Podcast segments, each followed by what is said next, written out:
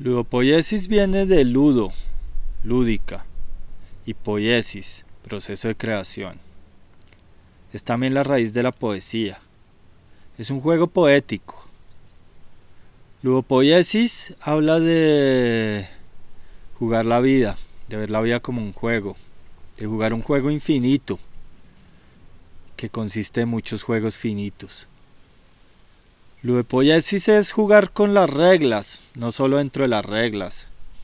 Para poder crear tenemos que mover las reglas. Y en ese mover las reglas estamos creando nuestro propio juego. Entonces ludopoiesis es crear a través del juego, es crear nuestro juego, es crear nuestra vida, es crear jugando, es jugar la vida.